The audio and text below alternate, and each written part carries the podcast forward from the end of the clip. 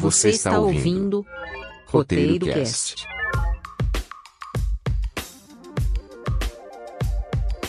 Fala aí, ouvinte do Roteiro Cast. Seja bem-vindo a mais um episódio do podcast mais nerd do Ceará. E hoje estamos aqui para discutir um pouco sobre a representatividade LGBT no universo cinematográfico dos super-heróis, em específico o universo cinematográfico da Marvel e o da DC. E a gente vai analisar a representatividade que já temos se ela tem progredido o suficiente e também o que a gente pode esperar das, das futuras produções nesse aspecto. Eu sou o Henrique Vilela, no Instagram, arroba e estou aqui muito bem acompanhado hoje pela Andressa, que já é de casa, e o Gambit, que é o nosso convidado especialíssimo do podcast Bichas Nerd. Se acusem aí. Oi, gente, aqui é a Andressa, Instagram, arroba 29 Olá, para você que não me conhece, eu sou Gambit Cavalcante, host e produtor do podcast Bichas Nerds, que nesse momento está em hiato, mas a gente tem muitos episódios lá, caso vocês queiram ouvir, procura a gente em qualquer agregador de podcast, é só digitar Bichas Nerds, tudo no plural. Tem mais de 100 episódios para você ouvir lá, inclusive, é, deixa eu agradecer logo de antemão o convite do Henrique para me trazer para cá. Coincidentemente,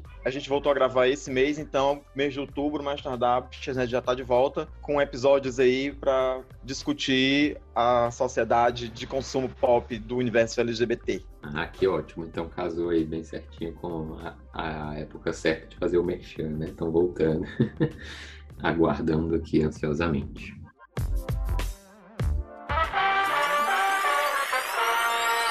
Antes de entrar no gênero dos filmes de super-heróis em si, é importante a gente dar um passo para trás e analisar um pouco o cinema da grande Hollywood e como isso tem sido representado hoje em dia. Porque, afinal, os filmes de super-heróis estão inseridos nesse contexto, né, como blockbusters. Eles são regidos por tendências de mercado, interesses econômicos. São filmes, assim, que não existem num vácuo. Por isso é bacana a gente considerar o que a sétima arte tem feito hoje e como essa representatividade LGBTQI pode influenciar os executivos a trazerem ou não esse tipo de representatividade para o cinema de super-heróis. Então, para começar o nosso papo, Gambit, conta pra gente a sua perspectiva sobre isso e se tiver algum título em específico assim que você considera digno de nota, compartilha com a gente. Olha, meu querido, eu acho que a gente sofreu durante muito tempo, né? quer dizer, sofreu, né? É um eufemismo, é um eufemismo que a gente continua sofrendo. Será que um dia eu vou vencer na vida? Hollywood passou muito tempo não nos representando. Acho que foi bem isso. É isso. Mas quando isso começou a acontecer, e não dá pra gente dizer se isso é uma boa vontade ou se é uma preguiça de quem faz, porque a gente não tá no coração de quem tá escrevendo ou produzindo nada. Mas o Hollywood passou muito tempo representando a gente com pessoas muito sofridas, sempre retratando nosso sofrimento. Os filmes com temáticas LGBT são sempre é, sobre pessoas que terminam a vida muito mal, solitárias, abandonadas, que são muito maltratadas pela sociedade, ou que acabam morrendo em decorrência de HIV e AIDS. Essa foi uma, uma, uma representação muito comum durante muitas décadas, quando a gente começou a aparecer no cinema, a gente estava sempre nesse lugar, se por acaso a história fosse sobre nós, ou, a gente estava ocupando um lugar de coadjuvante, fazendo. E, aí eu tô falando de mim, que sou homem gay, né? de, de como é que eu enxergava as pessoas poderiam me representar nos cinemas, mas esse papel de chacota, de brincadeira, o amigo engraçado, o amigo bem-humorado, a bicha que entende de moda, era bem por aí. Eu não consigo falar muito sobre as outras representações das pessoas LGBTs, a gente sabe que os homens gays, talvez por serem homens, né, e resultado aí da sociedade machista, patriarcal, falocentrista, né, a gente tá sempre mais presente na, nas mídias do que as mulheres lésbicas, as pessoas trans ou personagens bissexuais e etc e tal. É mais comum que a gente visse homens gays, mesmo que fosse nessa posição, ou dois extremos aqui, né, da, da dramaturgia, ou de extrema chacota, né, de palhaçada, ou com uma pessoa muito sofrida que vai morrer de AIDS no final do filme. É, mas eu acho que é isso, foi, foi demorou muito para que a gente tivesse uma representatividade minimamente decente das nossas existências, né, que são muito múltiplas. Eu acho que mais para agora tem um filme que eu queria muito é, citar aqui, que provavelmente vocês devem ter visto, que é Moonlight. Um filme que tem boa representatividade não só para a comunidade gay, mas também para a comunidade negra, né? É um filme sobre um personagem protagonista, negro e gay, dentro de um ambiente que é completamente tóxico para ele por ser negro e gay. E o final do filme é bacana. Não é bem um spoiler, né? Mas não é esse final triste que todo mundo morre no final e que ele termina abandonado. Então acho que é uma boa pedida para você assistir, assim, acho que é uma dica boa que tem para dar. A lista é enorme, né, para citar, então, mas eu acho que esse tá de bom tamanho. É muito interessante analisar essa, essa dualidade, assim como você fala.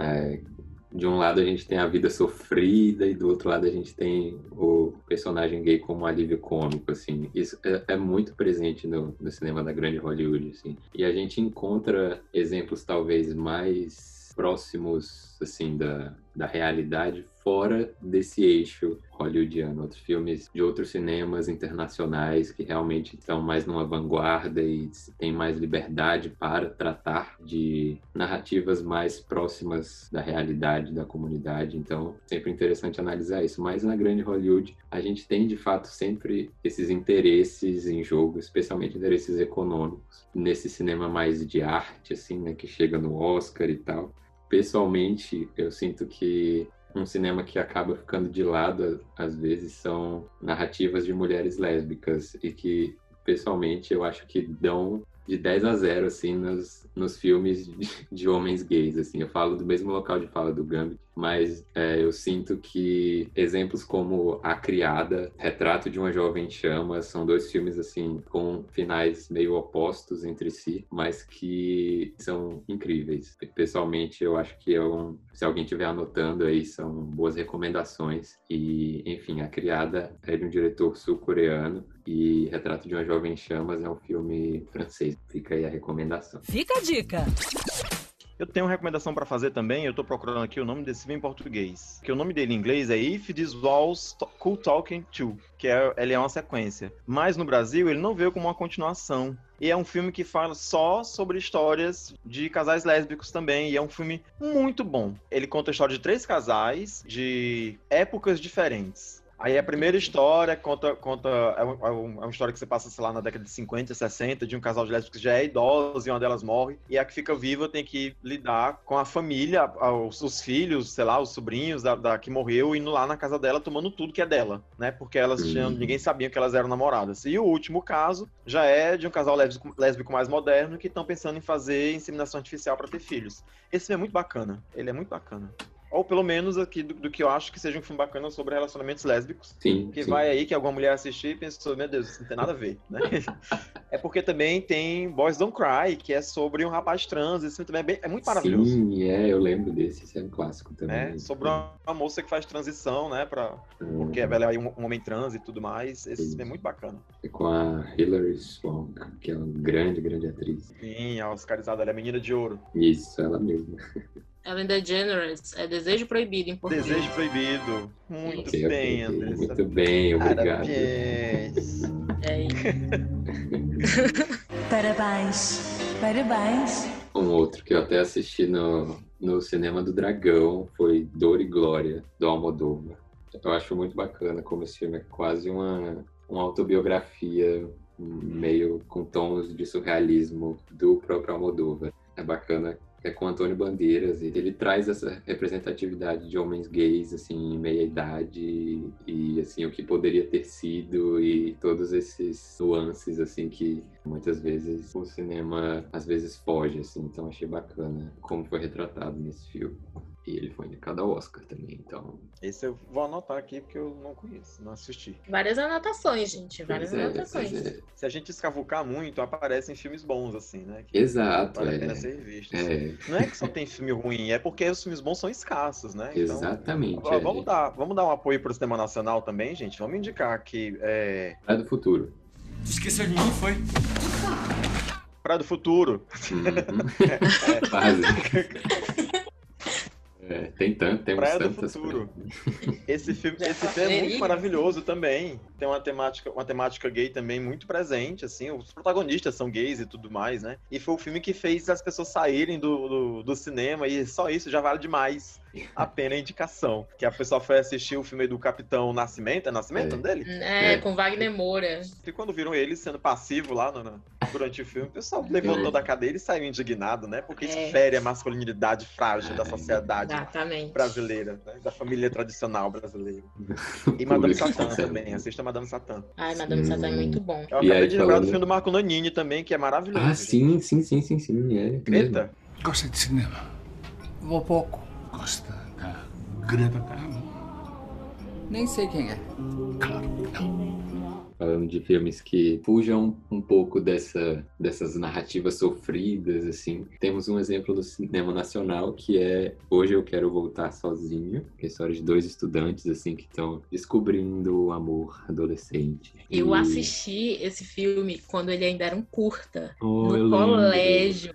Meu Deus. Eu Quando eu vi que ele lembro. virou um, um longa. longa, eu fiquei, gente, que emoção. É? Fiquei muito, eu fiquei realmente feliz. Eu É. vou, vou aproveitar que a Andressa levantou essa bola para dizer assim: caso quem esteja ouvindo a gente nunca tenha ouvido falar de Hoje eu quero voltar sozinho. Ele faz parte de um projeto, ele, ele tinha a intenção de ser um longa, mas ele foi lançado como curta, caseiro, no YouTube, planejando a- arrecadar a verba para se tornar um longa. Obviamente, essa é a minha opinião de bosta, mas eu acho muito melhor o curta do que o longa. Eu acho que hoje eu não quero voltar sozinho, que o nome do curta é Hoje eu não Uhum. quero eu voltar não quero voltar né? sozinho. E no, Isso. e no longa ele já quer. A temática que eu acho que pegava pro filme, né, o gancho, é que eram dois adolescentes e um deles é cego. Uhum. Então era a história de um adolescente se descobrindo gay enquanto pessoa cega. E aí, É. né, e aí assim, tinha muita coisa que chamava atenção. E o curta, como a Andressa bem colocou, é a coisa mais fofa do mundo. Ele é maravilhoso. E aí eu assisti o longa com a expectativa lá em cima também, né? E, e, assim, acabou que eu achei morno. Eu, acho, eu achei o curta muito melhor, assim. Acho que eu fiquei muito empolgado. Ou talvez eu tenha ido É. aí muito com a expectativa muito lá em cima, né? Mas eu achei o longa muito morno. Como eu assisti- tinha assistido o curta, quando eu fui assistir o longa, eu olhei assim e disse: o que eu vou tirar desse longa é um pouco mais de história, mas o sentimento de início ficou ali. Mas quando eu vi ele ainda jovem, eu fiquei, gente, foi um sentimento tão bom, é tão legal de É. você ver. Você vê o curso fica louco que aquilo continue, que você quer ver onde a história vai dar. Hum. Mas às vezes, justamente quando você tem menos tempo para trabalhar uma coisa, você consegue fazer isso ser mais. Consegue engajar mais o público nisso, né? E aí, justamente. É, Acho que ele fica mais intenso, né? conciso. Exatamente, é. O sentimento é. O sentimento que você consegue me passar, eu acho que é, é mais real. É mais palpável. É, é Mas não é um mau filme, tá, gente? Antes que Não, vocês é, vocês estão me ouvindo aí, pelo amor de Deus. não me joguem pedras, não é um ruim, eu recomendo. Recomendo que vocês assistam. Eu só achei, né? Mais uma vez aqui, essa é só minha opinião de bosta. Eu só achei o filme meio morno, assim. Mas é fofo, tá? E aí a gente tem um exemplo, de certa forma, semelhante, assim, nos Estados Unidos, que é o Love Simon, né? Que é também um adolescente se descobrindo gay. É um jovem branco, privilegiado e tal. Mas é uma comédia romântica, gay adolescente, que é algo que Hollywood não tinha há um bom tempo, assim. Nu- Nunca teve, assim, né? Tão bem difundida quanto Love Simon chegou a ser. Eu É, acho que a questão do, do Love Simon é porque ele é baseado num livro no qual a autora ela não traz o Simon como aquele estereótipo, tipo, a, a sexualidade dele é parte dele. E ele não, ele não vê um filme e diz, ah, isso ali sou eu. Não, ele vai descobrindo, ele vai vendo. E aí no decorrer acontece uma coisa, né, assim, hum, a sexualidade dele é exposta e ele não sabe o que fazer com aquilo porque ele ainda estava no processo de não saber como externar aquilo. Eu acho que muita gente que eu, quando eu fui ler o livro e quando eu fui assistir, eu olhei assim e disse: eu tenho vários amigos que passaram por isso. E, e eu acho que eles, quando assistiram o filme, eles ficaram. Eu conheço Simon. conheço amigos que esse filme foi tipo muito importante para eles assim processarem e, e até entenderem às vezes a própria sexualidade e ficar em paz com isso tenho um amigo inclusive que assim tipo ele decidiu falar com os pais sobre a própria sexualidade depois do filme que eles assistiram juntos e tal então assim esse tipo de coisa é importante né para para a sociedade em geral, assim, porque justamente tem esse potencial de gerar conversas. Exatamente. Inclusive, o Simon é uma série de livros que eu recomendo muito. E agora ganhou um spin-off, né? Exatamente, é o Love Victor. Sai na série aí pela Disney, não é isso? Inclusive era para ser no Disney Plus, só que aí eles ficaram, será que é gay demais pro Disney Plus? E aí, e aí tem saído Aí foi no, pra Star, pra Star Plus. no Hulu. Só que aí, aí no Brasil deve chegar pela Star pela- Plus. Pela Star, é. Yes. Não veio rulo pra cá. Aproveitando esse gancho de Disney e como a Disney lida com personagens gays, vamos falar da Marvel e como a Marvel tem abordado isso. A gente tem muita coisa pra falar sobre o cinema da Marvel e as pessoas LGBTs que é tipo, não tem nada. Pronto, termina. né? Pois é, basicamente. É, é, chega, chega a ser cômico, assim. É, mas a gente pode listar alguns pouquíssimos personagens e como a aspas, falta de representatividade deles tem acontecido até agora. Que primeiramente a gente tem a Valkyria, né, do, do universo do Thor ali, que, pela minha percepção, tem tido uma representatividade muito maior por parte da atriz do que da personagem em si, né? A Tessa Thompson eh, já disse várias vezes que a Valkyria agora ela tá numa posição assim que ela acho que ela é a rainha de Asgard agora, né? E a Tessa Thompson disse que ela precisa encontrar a sua outra rainha. E a gente fica numa expectativa de que isso vá ser é, abordado de forma mais direta no futuro, mas assim, desde o começo a Tessa Thompson tem dito isso sobre a personagem dela, mas o que, que a gente viu na tela até agora? Não foi muita coisa, né? O que, que vocês acham? Eu acho que é a volta dos que não foram, né? Porque a Marvel ela promete, promete e até agora não cumpriu. Duro é você prometer uma coisa pra você mesmo e não cumpre. Você precisa tomar um tapa na lata mesmo, viu? Ela só diz assim, ela solta que temos aqui um personagem gay que você olha e diz. E aí, o que você vai fazer com isso? Sabe assim, o que você vai fazer com essa, essa, essa questão? E ela fala, calma, e aqui estamos, 20 anos depois, e ela não fez nada com isso. Ainda não conseguiu chegar lá.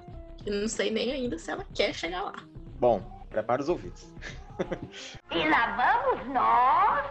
Eu vou começar abrindo com a problemática. É muito, muito paradoxal que o cinema do universo cinematográfico da Marvel seja tão. Eu não quero dizer homofóbico, mas eu acho que é assim, ocupa esse lugar de neutralidade. Quando os quadrinhos da Marvel são muito melhor posicionados do que, inclusive, os quadrinhos da DC. Não que os quadrinhos da DC não sejam, porque eu acho que eles são bem posicionados, mas os quadrinhos da Marvel eles são muito melhor posicionados, porque eles já fazem isso há muito tempo. Os quadrinhos da Marvel debatem a vida do adolescente sem grana, a vida do, do- do personagem negro do gueto, na figura ali do Luke Cage, a, a figura, sei lá, dos pregadores de justiça, como é o caso do, do Justiceiro, né, que é um cara todo errado, que mata todo mundo, traumatizado aí com a família. E a, a Marvel traz essa temática que trata de minorias com X-Men desde o final dos anos 60. Então o histórico da Marvel é maravilhoso. A Marvel introduziu a personagem feminina negra, que muito provavelmente é a personagem feminina negra mais importante da história da história dos quadrinhos. É, talvez a, segunda personagem feminina mais importante de todos os quadrinhos, perdendo apenas para Mulher Maravilha, que é muito mais uma questão não de representatividade, mas uma questão de pioneirismo que representatividade. É muito estranho, é muito estranho, porque a, a quantidade de personagens que poderiam ser trabalhados no cinema da Marvel é quase infinita. E aí eu preciso voltar um pouquinho mais no tempo para falar de quando os filmes da Marvel não eram da Marvel, porque X-Men, na figura do Bryan Singer, embora metaforicamente, e aqui eu não sei se, se é, se foi uma metáfora, se foi uma alegoria, ou se foi uma parábola, não sei mas no- na figura do Homem de Gelo em X-Men 2, porque o Homem de Gelo sai do armário para a família num retrato fiel do que é as pessoas saindo do armário, as pessoas LGBT saindo do armário para a família na vida real, tendo, tendo que, sabe, reunir a família na sala e dizer, eu tenho uma coisa para dizer para vocês, eu sou mutante, né? E aí o pai culpa a mãe, a culpa é sua, né? Como quem diz, é, é porque você criou ele desse jeito, muito sensível, a culpa é sua e da sua mãe, sabe? E depois a mãe dele pergunta para ele o que muitas mães de homens gays perguntam pros filhos: Você já tentou não ser mutante? Sabe? Foi um trabalho tão bem lapidado, tão bonito, que essa é a função dos X-Men no, no, no, nos quadrinhos. Muito claro quando a gente percebe que os mutantes descobrem seu poder mutante na adolescência, que é a fase em que as pessoas homossexuais descobrem sua sexualidade e que, diferente das pessoas negras, os mutantes não são bem quistos em casa, né? Que é, eu acho que essa é a melhor comparação que se pode fazer. Que se uma criança negra sofre racismo na rua, quando ela chega em casa chorando, ele tem apoio da família, né? Eles, quando ele chega em casa, ele tá entre iguais. Mas quando a criança viada sofre homofobia na rua, quando ela chega em casa, é muito provável que o pai ou a mãe olhe para ela e diga: Você sabe se aconteceu com você? Porque você é assim. Se, se você sentasse direito, falasse direito, se mexesse direito, isso não teria acontecido. Então, o paralelo dos mutantes com os LGBTs, ele é muito claro, para mim, pelo menos. O cinema pré-Marvel, no começo dos anos 2000, tratava esse assunto de uma maneira muito mais aberta, muito mais explícita do que os filmes da Marvel, que, sabe, poderiam ter essa proposta e ficaram prometendo personagens LGBTs durante as suas três fases. E o primeiro personagem abertamente LGBT que apareceu, apareceu numa cena de dois minutos no último filme. Um personagem que é figurante do figurante, sabe? Que tá sentado na cadeira e fala: Era o meu esposo, era o meu namorado que, que sumiu quando todo mundo virou pó. E pronto, acabou essa história. E nem tem nome, porque, Não. por exemplo, você não lembra. Você lembra da história Não. dele, mas você não vai. Tem nome. É muito provável que a maioria das pessoas não se lembre nem dessa cena. A gente lembra porque a gente é milituda. A gente ficou, a gente ficou, a gente engoliu esse esse queerbaiting, porque foi a, a Marvel avisou que o primeiro personagem LGBT ia aparecer no, no é Endgame, o último filme ou é Ultimato? Dois, um Endgame. em inglês e outro em português. então pronto. então pronto. O cara que aparece nesse filme, é tipo o último filme. E aí antes disso, a gente, como espectador, já sabia que a Valkyria nos quadrinhos é um personagem lésbico, mas no filme isso não foi citado. Ela- a sexualidade dela não importa pro filme e ela não tem sexualidade no filme. Ela é um personagem assexual no filme. É, o Loki, por exemplo, também é outro personagem que é abertamente LGBT nos quadrinhos porque ele é pansexual. E no cinema ele é uma pessoa também sem sexualidade. Tem também o Deadpool, né? Que nos quadrinhos é outra pessoa pansexual e que nos, nos filmes é uma pessoa hétero. E aí a gente tem no Deadpool 2, os exemplos que você colocou no roteiro, a Faísca, não sei nem se é o nome dela em inglês, mas é a Faísca e aquela menina que explode também, que tem um nome tosquíssimo em português, né? Que é um nome, tipo o nome do Dom Pedro. E mesmo assim, é, é como se estivesse ali pra preencher uma cota, sabe? Pra dizer que tem, mas nada importa na, na sexualidade delas, assim, é, é zero representatividade. Acaba sendo outra queerbait, a, a Míssel adolescente megasônico e a, o Kill, porque é como você diz, tipo, elas estão lá, mas elas estão lá porque elas estão lá, entendeu? Porque a- a, a Megasonic, ela aparece no primeiro filme, e aí no segundo ela já aparece com a Kill, e aí você fica assim, de onde surgiu isso? Por que ela tá Sim. aí? E você não sabe, porque não interessa pra você Sem contar saber. que ela, que ela é muito menos importante na história no segundo filme do que no primeiro. Porque no primeiro ela, ela tem um papel importante no final, que é ela que enfrenta. Enfim, ela tem. Ela, ela faz alguma coisa ali na, na, na cena de ação final do filme. E nesse segundo ela quase nem aparece. Por um lado, assim, eu, eu até aprecio a, a naturalidade com que Deadpool 2 trouxe elas, assim, elas só e falam, ah, essa aqui é minha namorada, e pronto, e tipo, é isso. E elas estão lá juntas, assim. Mas por outro, de fato, a gente percebe claramente que ela foi, o papel dela foi diminuído, né, de um filme pro outro, e tinha muito mais potencial para explorar isso. E me preocupa que agora o Deadpool tá oficialmente nas mãos da Marvel, né, no, no MCU, digamos Sim. assim. Ele pode ser Então- amenizado, né? Exatamente, é, pode ser pior ainda. Eu acabei de lembrar que no Deadpool também tá o Shattered Stark, que também é um personagem bissexual. E é um cara que tem, tipo, uma fala o filme Hum. inteiro.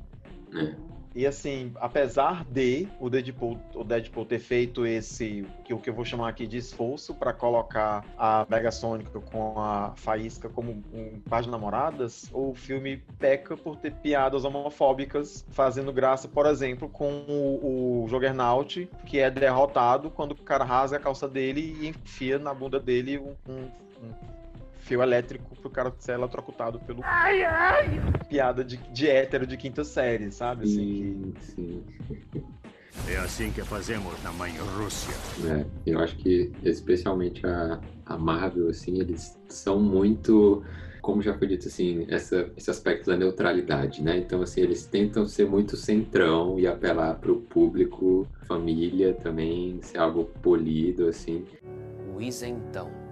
Eles têm feito até um, um, trabalho bacana, assim, em outras frentes com a representatividade negra, assim, a gente não pode negar que Pantera Negra foi um marco, assim, né, até chegando ao Oscar e tal. Um pouco atrasados, assim, eles chegaram com, com o Capitão Marvel, mas trazendo esse aspecto de luta feminina e tal. E aí... E a Shang-Chi quando... agora, né? E tem o Shang-Chi agora também, né? Isso é super bacana, assim, de, de ressaltar. Mas a gente vê que tudo também tem um aspecto mercadológico por trás. Por que, que a representatividade LGBT ainda não chegou nesse nível, né? Por que será? E assim, é muito claro para mim também, como o Gambit mencionou, a parábola assim, LGBT no aspecto dos, dos mutantes, né? Nos X-Men sempre foi assim e até mencionando o Brian Singer assim talvez tenha sido realmente intencional assim porque com todas as controvérsias dele ele é um homem bissexual ele já se declarou assim né? Então acredito que tenha sido intencional aquela cena, mas me preocupa novamente é, o futuro disso dentro da Marvel agora na Disney, né? Porque a gente está de volta debaixo dentro desse guarda-chuva que é muito polido e muito neutro e, enfim, a gente menciona o o Loki, né, e a, e a Sylvie, que estão na série do Loki. E, assim, já, já tinha muita especulação sobre isso, e a confirmação inicial que a gente teve foi, assim, uma, como se fosse uma imagem de um arquivo que tinha o perfil do Loki, e aí tinha lá, é, na sexualidade, tinha dizendo que ele era pan, uma coisa assim. Mas aí no episódio da série, a Sylvie disse que, assim, digamos, balançava para os dois lados, e aí o Loki disse que ele também, né? E aí foi isso. Assim, ele, só ele foi confirma assim, a pergunta Era, dela. Ele, ele É. confirma, na verdade, quando ele fala sobre é, ele ter tido é, relacionamentos com príncipes e ou com princesas, aí ela falou, e com príncipes também. Aí ele confirma. Aí. Ele, ele fala um pouco dos dois. O que, o que também, pra mim, é um super é, queerbaiting, assim, porque é, um- é uma frase de um segundo, dez episódios de série, É. sabe? E eu assisti a série todinha e eu fiquei muito decepcionada em relação a isso, porque eu fiquei, bissexualidade não seria aí, ou pansexualidade não seria isso, entendeu? Eu acho que a Marvel ela coloca como queerbait e fica naquilo de bater nessa tecla de, ah, mas no próximo episódio, mas no próximo episódio, e é mais uma vez, a volta dos que não foram. Ela não, ela não tem Parece que ela não tem interesse, mas ela fica faz, saltando assim, tipo, daqui a pouco, daqui a pouco. E não solta. Isso, pra mim, é a pior das demonizações. Porque a Disney, ela não fala abertamente, não faremos isso porque é o demônio da homossexualidade que vai tirar o nosso dinheiro. Ela não diz isso com essas palavras, mas ela fala assim: esse filme tem que ser um filme pra toda a família. E aí, por que um filme que tem personagens LGBT que é IAP+, não é um filme pra toda a família, sabe? É um, é um jeito de demonizar a gente. É essa falta de coragem mercadológica, né? Esse medo de, de se posicionar e perder público, e perder dinheiro, e perder, sei lá, um patrocinador. Mas é, é, é uma confirmação de que essas pessoas que pensam dessa maneira estão certas, sabe? A gente não pode botar isso aqui porque isso aqui vai ser ofensivo para as pessoas. Mas só vai parar de ser ofensivo quando as pessoas virem aquilo. Enquanto alguém continuar escondendo delas, elas vão achar que estão certas. Eu não posso levar meu filho para um filme que tem um, um casal de rapazes. Meu filho não pode saber disso. Não pode ver que isso existe. Mas por que não pode? E se ele vir, sabe? O que, que vai acontecer? N não sei se eu tô querendo dizer que a, a, a indústria tem que empurrar isso goela abaixo na garganta das pessoas, porque isso existe pronto. Se não vê no cinema, vai ver na escola. Se não vê na escola, vai ver na novela. Em algum canto isso vai aparecer, as pessoas vão ver que, que existe. Mas, para mim, essa, essa neutralidade, esse silêncio da Disney, né? Falta de posicionamento, acho que é pior, a pior maneira de demonização, porque ela tá o tempo todo passando a mão na cabeça da gente, sabe? Soltando um biscoitinho ali pra gente pegar, dando, dando um cala-boca, mas ela nunca chega lá de verdade. Porque a gente, a gente é tão acostumado com a escassez que a gente já. Uhum. Nossa, se tivesse Sim. num filme um, um herói LGBT assumidamente que pegasse na mão do outro, tivesse uma troca de, ora- de olhares, né? Um eu te amo, não precisa ter beijo, não precisa ter cena de sexo, não precisa estar ninguém Uhum. pelado, não precisa ter pinto é. aparecendo. Né? Uma coisinha a gente ia Exatamente. ficar feliz. Exatamente.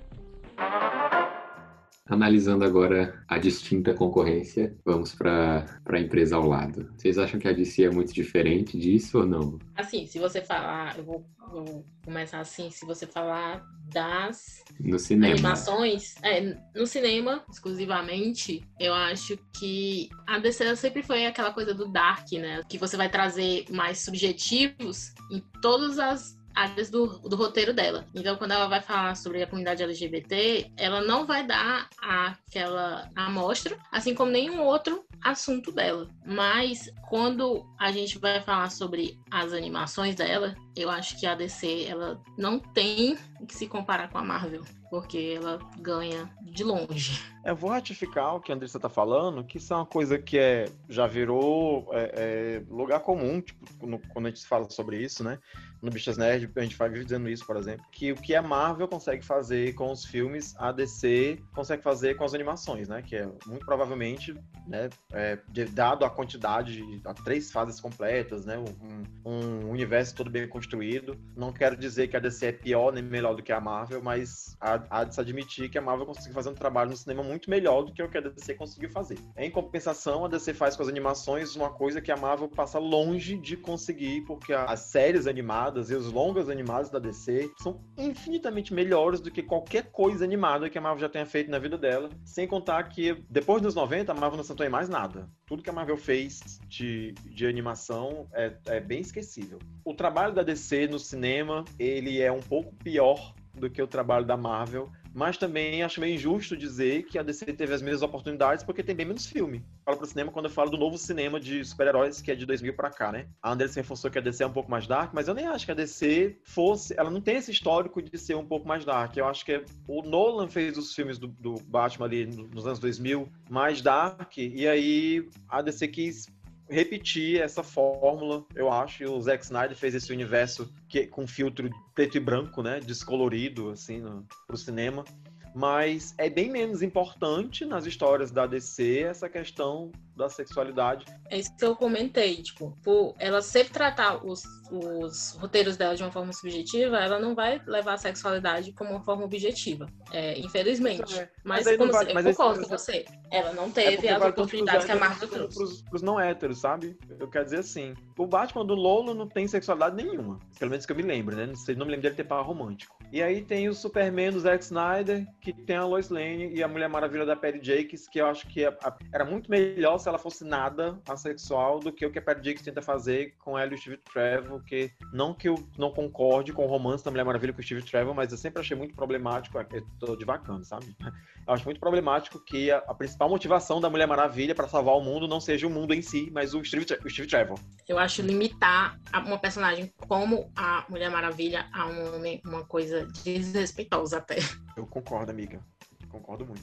Eu não consigo nem pensar em, em personagem LGBT no universo cinematográfico da DC, porque eu acho que não tem, tem meia dúzia de filmes, sabe? Teria a Arlequina, né? Mas fizeram um trabalho no cinema com a, a bissexualidade dela uma forma assim também esquecida no cinema, né? Ah, e aí no segundo filme tem a Renan Montoya, que é lésbica, mas tem uma ex-namorada na polícia, né? Que, é, inclusive é quem fica ferrando com a vida dela. Exatamente, o mas tempo todo. é, mas é a, é a coisa que você tem que pegar e lembrar que a, a René Montoya nos quadrinhos, ela tem a sexualidade dela distribuída pelo Sim. tipo, botada as claras pra todo mundo pelo duas caras. E aí ela sai da, da polícia por causa disso. E aí no filme, ninguém sabe disso. Tá lá. E tudo bem, a gente vai aceitar.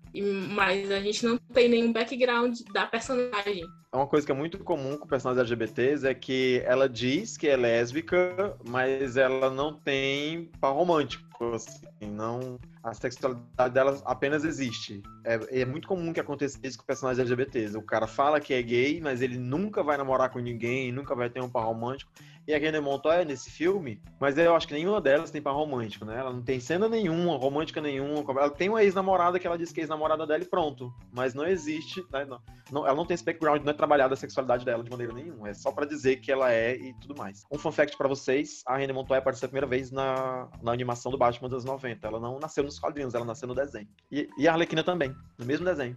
Eu, eu sabia da, da Arlequina, mas não sabia da René Montoya. Bacana saber disso. Eu ia comentar que o fato dela aparecer em Aves de Rapina também já é algo assim que para o estúdio pode ser um risco menor, porque Aves de Rapina já é um filme que apela para um público mais segmentado dentro do, dentro do universo da DC, né? Então, assim, não é um, um filme que foi para um público geralzão, realmente um, um filme é liderado por um time feminino, já é algo que, assim, não atrairia todo mundo, felizmente a gente sabe que é assim, e aí se torna uma espécie de um risco menor para eles introduzirem esse tipo de personagem em um filme como esse. Pelo menos assim, essa é a minha visão. Sem contar que o filme, acho que é PG-13, não é, Henrique? Eu não tenho certeza, mas acho que é. É, é sim. É. Não é um filme. Você, você atentou por um, um fato muito importante, assim. Já é, é um filme que não é para família.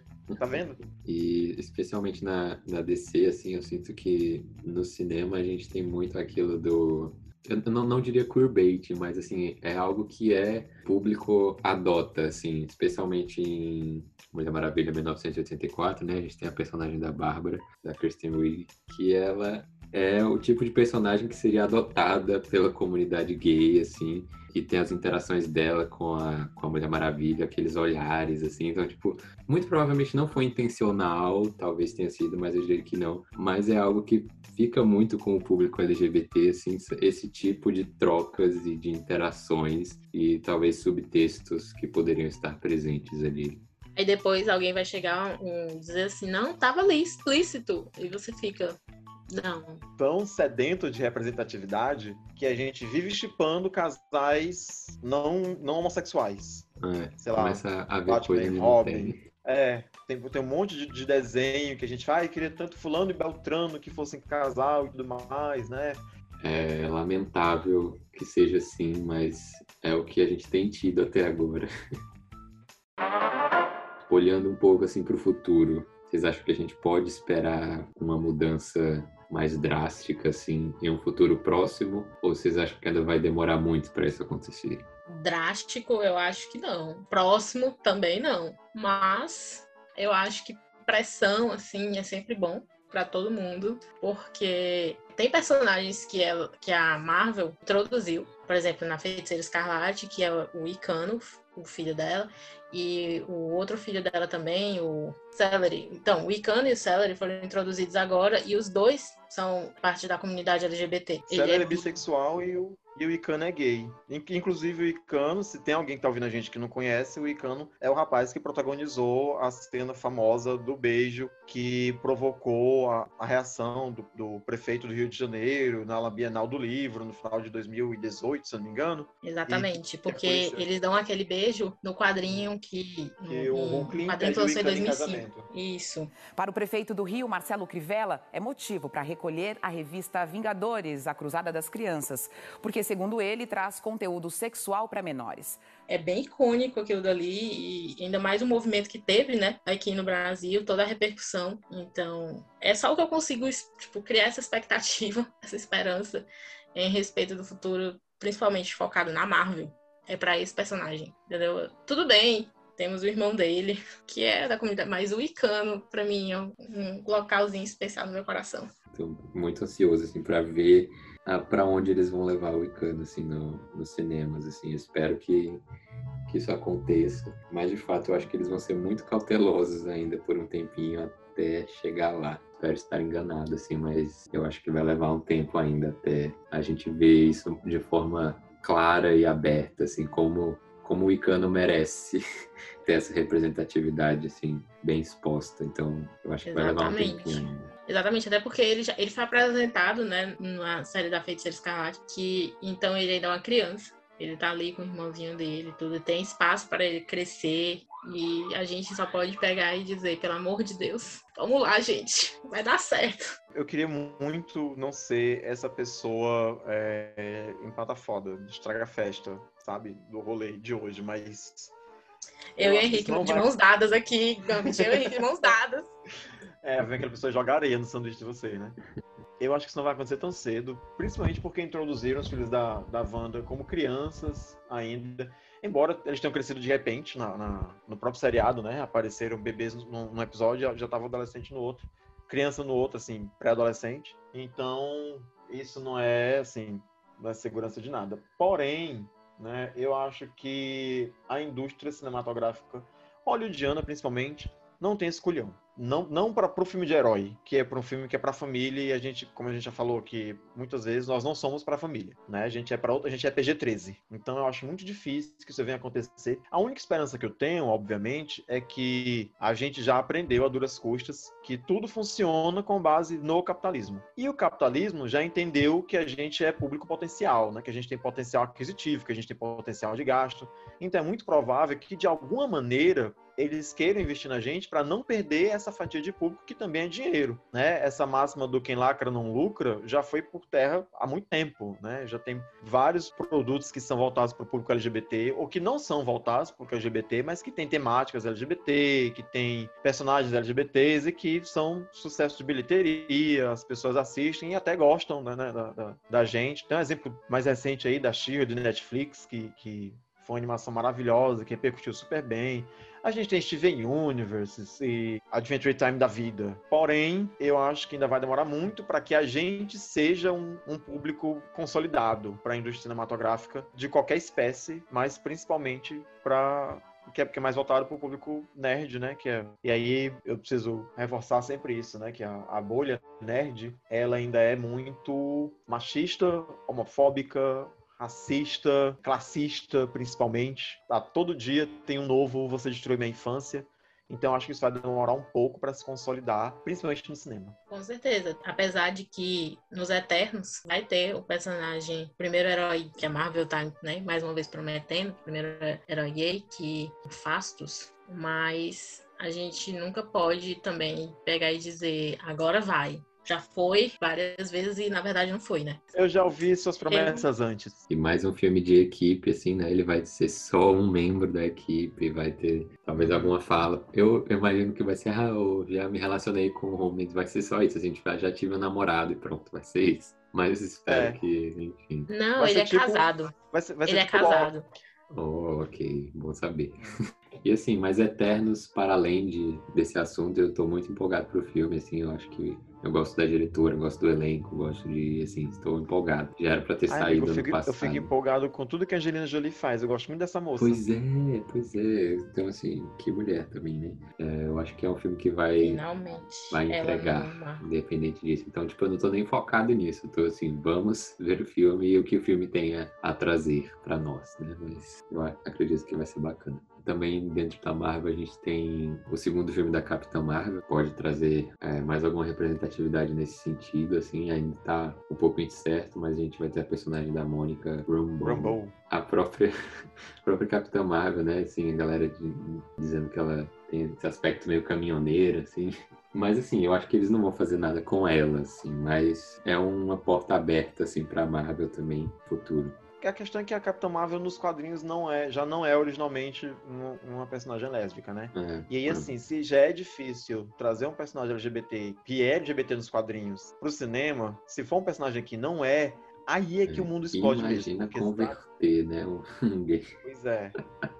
Aí é que o mundo vai explodir. Que toda vida que faz isso nos quadrinhos, que é tipo nicho de nicho de mercado, sabe? Meia dúzia de pessoas no mundo que, que, que acompanham quadrinhos. E aí falar ah, o Capitão América negro. Mas pra quê?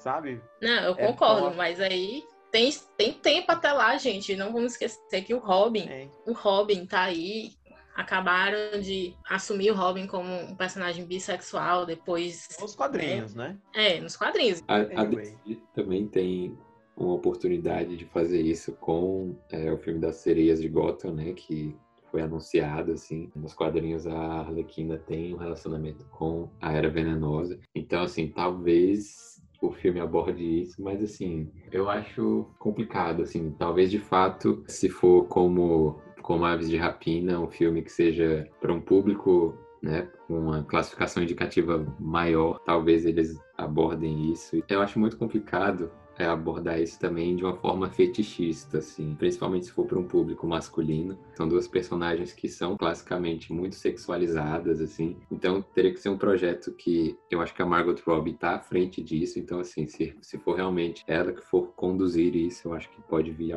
vir algo bom daí. Mas aí, assim, só o tempo vai dizer, né? Apesar de que eu sinto que é muito mais fácil acontecer isso na Warner do que na Marvel na Disney. Sim, assina embaixo. Né? É bem mais provável.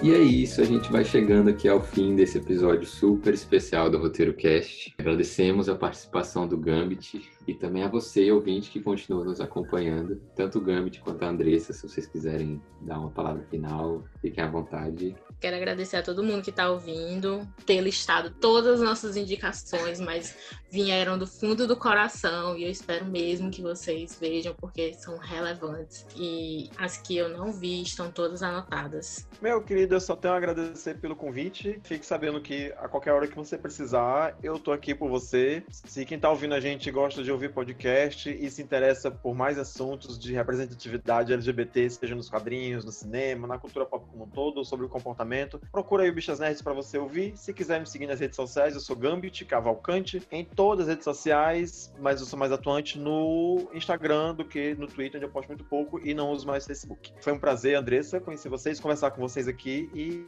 e estamos aí pro que deve é. Beijão. É isto. Obrigado, Andressa. Obrigado, Gambit, por ter aceitado o convite. Confiram o trabalho dele nas redes sociais e o Bichas Nerds estão fazendo um trabalho incrível. Voltando em breve, vão atrás, pesquisem, procurem e escutem. E para mais conteúdos aqui do Roteiro Nerd, você pode acessar o roteironerd.com ou conferir o nosso Instagram, que é o arroba roteironerd com dois Ds. E qualquer dúvida, dica, recomendação, manda uma DM pra gente e vamos interagir. Tchauzinho e até o próximo episódio. Valeu!